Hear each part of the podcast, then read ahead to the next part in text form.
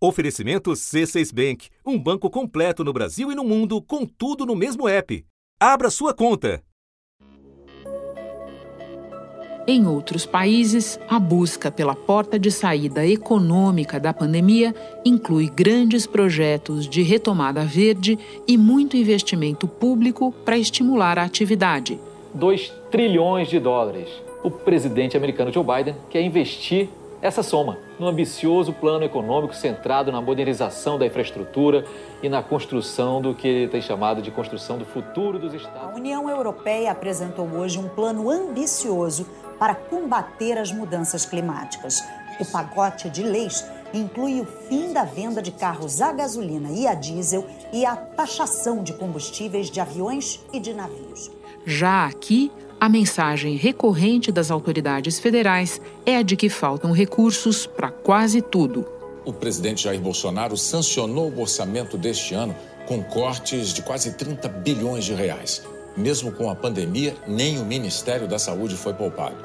O desenvolvimento regional foi o ministério que mais perdeu, mais de 9 bilhões. Em seguida, o Ministério da Educação, quase 4 bilhões. O corte no Ministério da Saúde foi de mais de 2 bilhões. Afetou as ações de enfrentamento à pandemia. Este ano, que seria realizado já com atraso por conta da pandemia, não aconteceu. Motivo?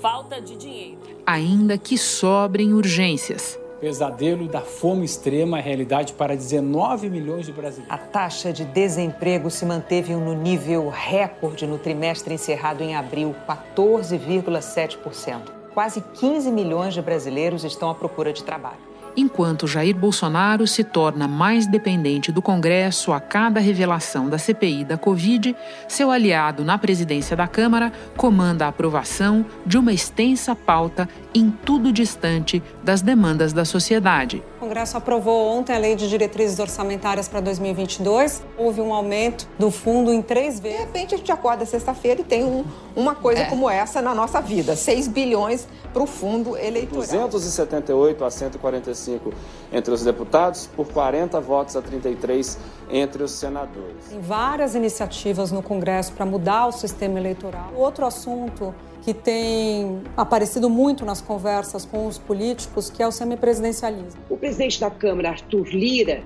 diz que a Câmara tem que estar aberta a todos os debates e que ele próprio jamais vai inibir um debate. Da redação do G1, eu sou Renata Loprete e o assunto hoje é tudo o que o Congresso anda fazendo em benefício dos seus para entender o conjunto de mudanças que dá mais poder a quem já tem bastante, meu convidado é o jornalista Paulo Celso Pereira, editor executivo do jornal O Globo. Quarta-feira, 21 de julho. Paulo Celso, que doravante eu chamarei de PC, como todo mundo faz. PC, os parlamentares saíram de férias, mas antes deixaram de presente, para eles mesmos, um fundo eleitoral que corresponde a praticamente o triplo do fundo usado nas eleições de 2018 e 2020. Eu sei que você ainda não tem claro o quanto esse valor de quase 6 bilhões de reais não seria uma espécie de bode na sala. Pode começar explicando por quê? É, Renata, é porque no Congresso é muito comum, né? A gente acompanha isso. É, os parlamentares, na hora que eles querem é, tratar de uma, de uma proposta impopular, às vezes eles jogam ela num nível tão alto para depois eles poderem fazer um recuo e chegarem aonde era a ideia desde o início. Em entrevista à Globo News, Marcelo Ramos lembrou que a LDO, onde se incluiu o aumento do fundo eleitoral, foi aprovada com o voto dos parlamentares de apoio ao presidente, incluindo os filhos de Bolsonaro, o deputado Eduardo Bolsonaro e o senador Flávio Bolsonaro. O deputado Marcelo Ramos presidiu a sessão em que foi votada a LDO e diz que seguiu o regimento à risca. Ramos afirmou que o presidente, de forma corriqueira, tenta transferir responsabilidades para outras pessoas. É, eu acho interessante a gente lembrar o que aconteceu em 2017, um ano antes da última eleição presidencial, quando o Romero Jucá, então senador todo-poderoso do Congresso, propôs um fundo de 3 bilhões e meio. Quando ele propôs um fundo de 3 bilhões e meio, foi um escândalo, como está sendo agora é, esse escândalo em torno dos 6 bilhões. É, isso levou a uma negociação, a, a, os parlamentares aparentemente cederam e chegaram a esse fundo que, de fato, foi aplicado em 2018, de aproximadamente 2 bilhões de reais. Então, agora já está se começando a se falar numa proposta intermediária que iria não mais de 6 bilhões, como se está projetando nesse momento, mas de cerca de 4 bilhões de reais. Quer dizer, 4 bilhões de reais já é mais do que aquele escandaloso fundo proposto pelo Romero Jucá em 2018. Sim. Então, eu acho que agora a gente tem que aguardar na volta do recesso para ver se vai haver algum tipo de negociação para reduzir esse valor e se chegar a um, a um montante que, sim, seja maior do que o de 2018, que os políticos claramente acham insuficiente, mas ainda assim menor do que esses 6 bilhões. Nesse sentido, eu acho que pode, esses 6 bilhões podem ser um grande bode na sala.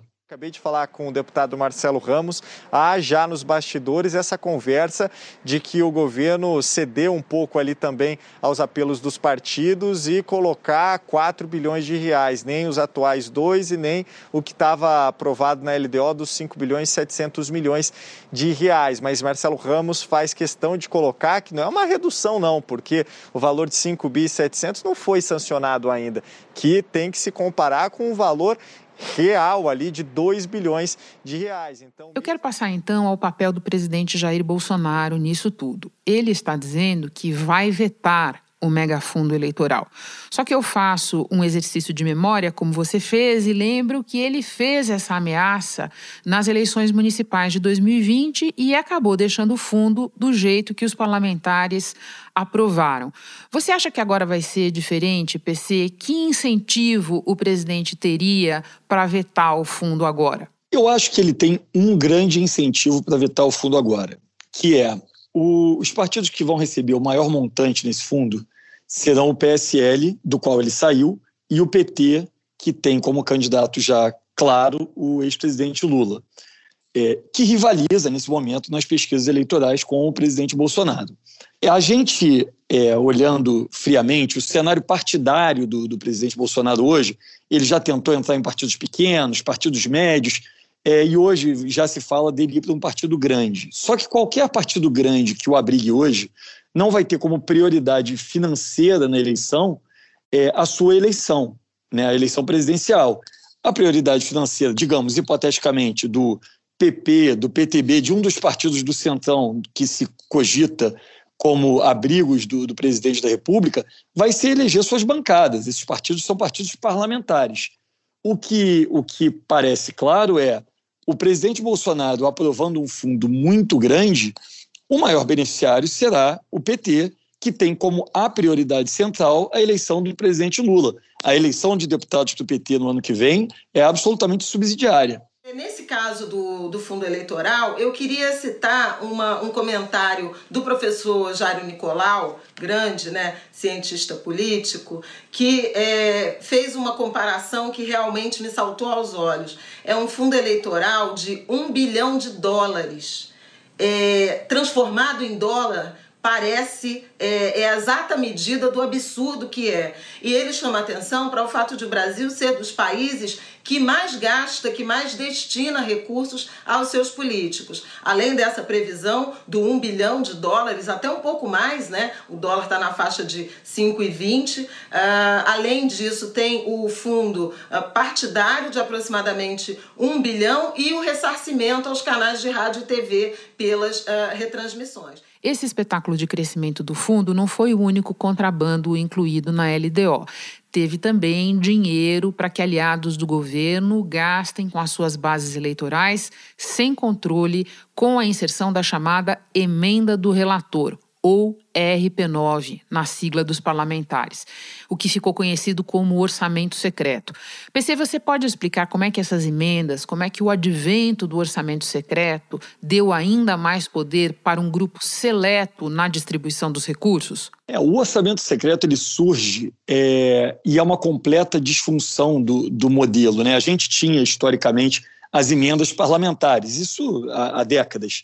E os parlamentares chegavam e tinham um, um argumento ali que era: olha, eu estou em contato na ponta ali com o eleitor, eu conheço a realidade do bairro, da pequena cidade que o governo central não conhece, e a gente sabe que o orçamento brasileiro é muito concentrado no governo central. Então, esse era o argumento que embasava as emendas parlamentares. Só que você sabia, quando tinha essas emendas, você sabia que o parlamentar A estava mandando dinheiro para a cidade X, onde ele tinha voto, e você conhecia a, a distribuição dessa verba.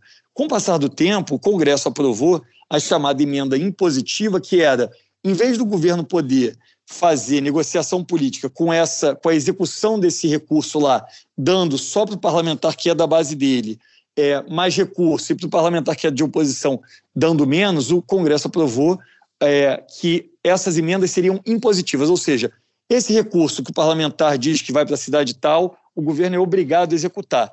Só que logo depois de fazer isso, o, governo, o Congresso passou a admitir também essas emendas do relator, ou passou a turbiná-las de uma forma absolutamente excepcional, que faz com que essa ideia de que haveria um equilíbrio seja completamente solapada. Porque essa emenda do relator, o, o governo faz uma negociação privada, na verdade, com o relator, é, é, ninguém sabe como é feito esse, esse acordo, e chega o, o, o governo e acaba tendo que mandar X milhões para o deputado A que o apoia e nada para o deputado que é de oposição. Então, hoje, inclusive, a, a colunista Malu Gaspar publica uma, uma reportagem importante falando que o presidente da Câmara, Arthur Lira, é, hoje montou um sistema de castas dentro do orçamento, que é ó, o parlamentar menos importante recebe pouco.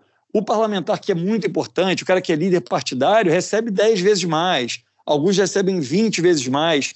Então, e, e, o pior de tudo, não é só o fato de eles receberem 20 vezes mais, e quando a gente está falando deles receberem, é, eles receberem o direito de destinar isso para alguma base eleitoral, mas além disso, além dele, deles terem esse direito, ninguém tem ideia de quem está direcionando quanto para cada base. E aí, de repente, a gente começa a ver como se viu já na eleição do presidente Arthur Lira na Câmara, ele controlava, ele já tinha a, a, já era a principal influência disso antes de se tornar presidente da Câmara, a, a facilidade com que ele montou a vitória dele na eleição de, da, da, Câmara em janeiro. Lira, candidato apoiado pelo presidente Jair Bolsonaro, venceu a disputa no primeiro turno ao derrotar Baleia Rossi, do MDB, por 302 votos a 145. E, digamos, pouco depois de se tornar a pessoa que manejava esse orçamento dentro do Congresso.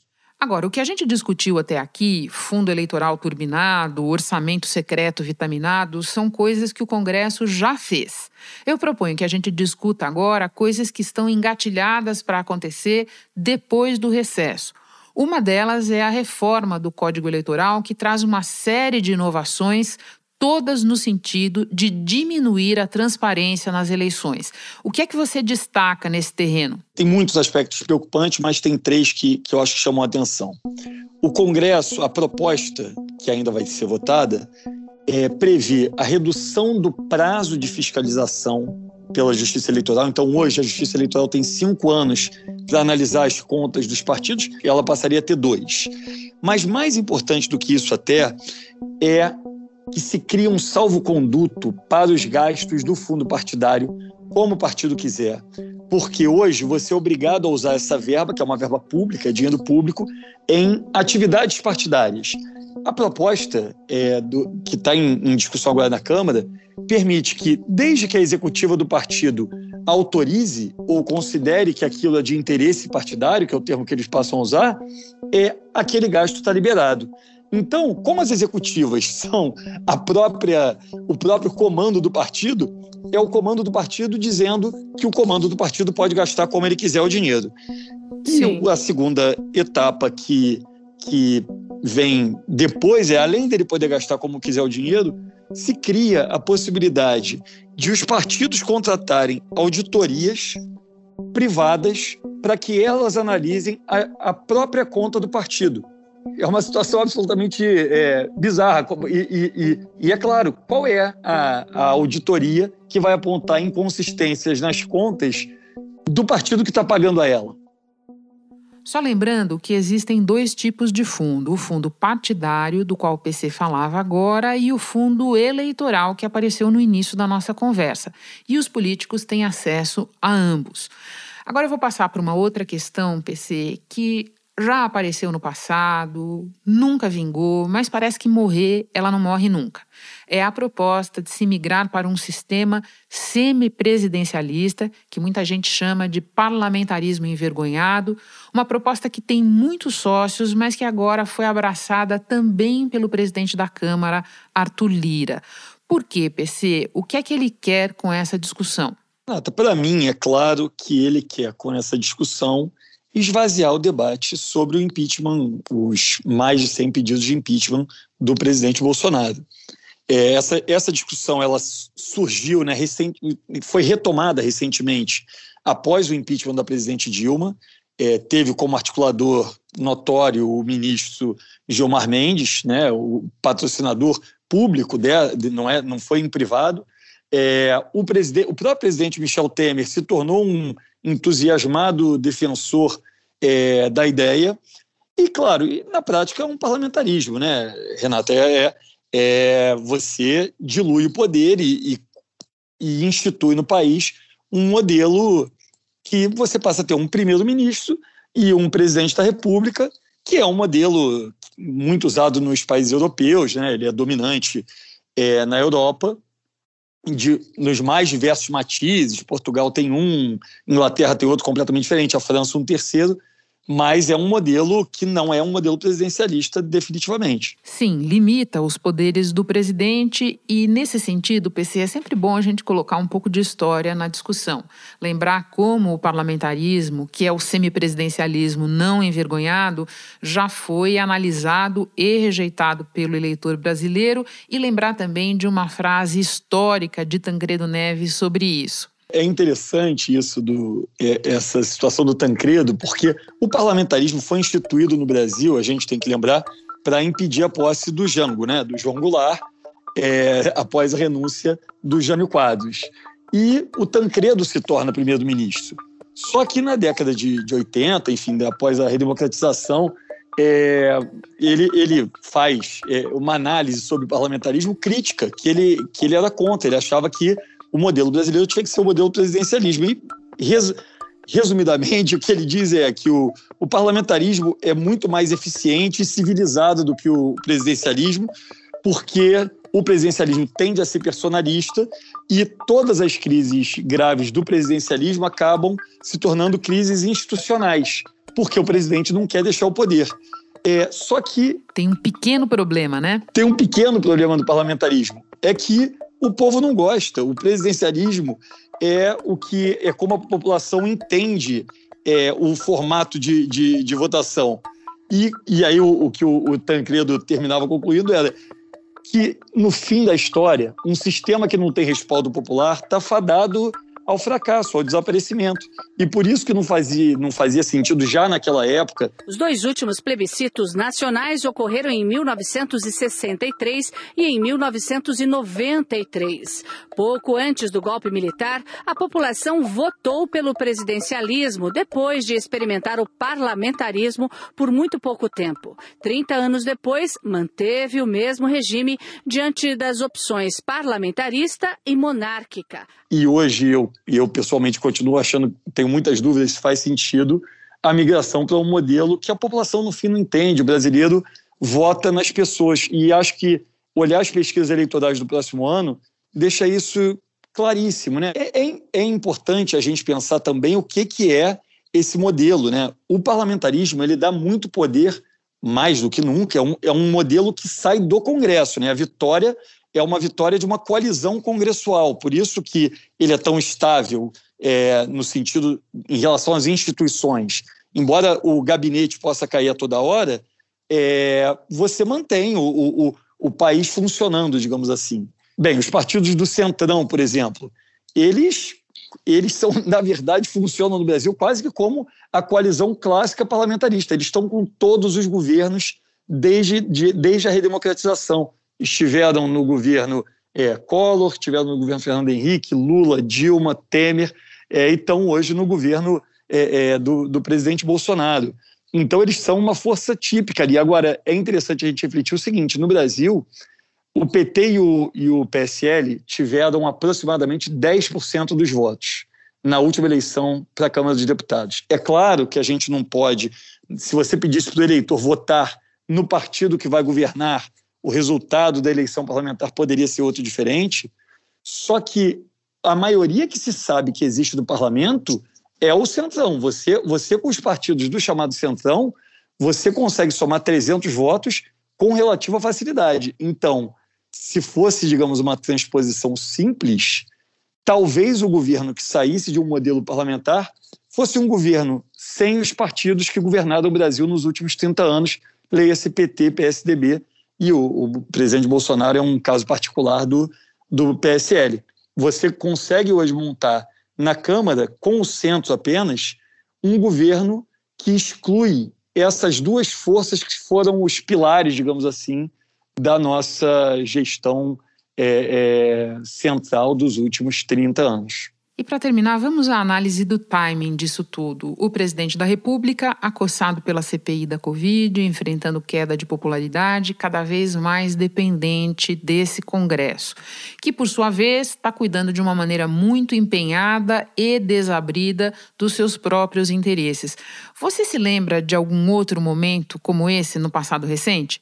Eu acho que não, Renata. A gente já viu reformas é, eleitorais é, em que se votou de tudo um pouco. Eu lembro em 2015, o, o então presidente da Câmara, Eduardo Cunha, fortíssimo naquele momento, inclusive, tentou aprovar o Distritão e quando ele votou o Distritão, é, que é considerado é, quase consensualmente pelos cientistas políticos o pior modelo possível, é, ele saiu votando todas as propostas que existiam na gaveta. É, mas hum, o que eu não lembro de ter visto é um casamento de tentativas de mudança de modelo político com uma manipulação do orçamento de forma tão grande, tão explícita quanto a gente está vendo agora. É, e eu tenho uma hipótese para isso, que, que na verdade é, uma, é, é até uma pergunta. Será que isso não está acontecendo justamente porque, sob a gestão do presidente Bolsonaro, a gente acaba tendo um, uma quantidade de barulho vindo do Planalto diariamente, o tempo todo. São tantas microcrises ou crises, é, hora mais séria, hora blefes, que, que há tanto barulho no ambiente, digamos assim, há tantas coisas absurdas acontecendo e sendo ditas, e a gente no meio de uma crise sanitária gravíssima, que não se consegue nem dar atenção, digamos, suficiente para essa mobilização toda do Congresso é uma, é uma hipótese. É uma hipótese. Ela é uma boa hipótese e não é excludente com outras. E ela ajuda a explicar, estou pensando aqui, a sem cerimônia com que os parlamentares estão avançando com essa agenda. Porque é como se não tivesse mesmo muita gente prestando atenção, ou pelo menos eles acham isso. É, exatamente. Exatamente. O, o ex-presidente Fernando Henrique, que, que, certa vez disse, quando perguntaram, estavam questionando as demissões que ele tinha feito de alguns casos de corrupção no governo dele, e aí falou: não, mas o senhor só demitiu por vergonha, porque o senhor gostava de Fulano. E aí ele, ele disse uma coisa parecida com isso, tipo, mas vergonha é importante. É, eu acho que tem um pouco disso, assim. É, é, as pessoas não estão com muita vergonha, porque tem tanta, tem tanta barbaridade em cena me parece que, que no meio, quando tem, tem muita confusão, fica mais fácil você operar o que o que é indefensável à luz do dia. Definitivamente não tem muita vergonha sobrando na praça. PC, uma alegria te receber no assunto pela primeira vez. Muito obrigada pela conversa. Ótimo trabalho. Obrigado, Renata. E uma sugestão. Se você quiser conhecer mais sobre outra proposta que está no forno na Câmara, na linha dessas que pautaram a minha conversa com o PC, ouça o nosso episódio de número 487, que tem como título Um retrocesso chamado Distritão. Este foi o assunto podcast diário disponível no G1, no Globoplay ou na sua plataforma de áudio preferida. Vale a pena seguir o podcast no Spotify ou na Amazon, assinar no Apple Podcasts, se inscrever no Google Podcasts ou no Castbox e favoritar na Deezer. Assim você recebe uma notificação sempre que tiver novo episódio. Eu sou Renata Loprete e fico por aqui. Até o próximo assunto.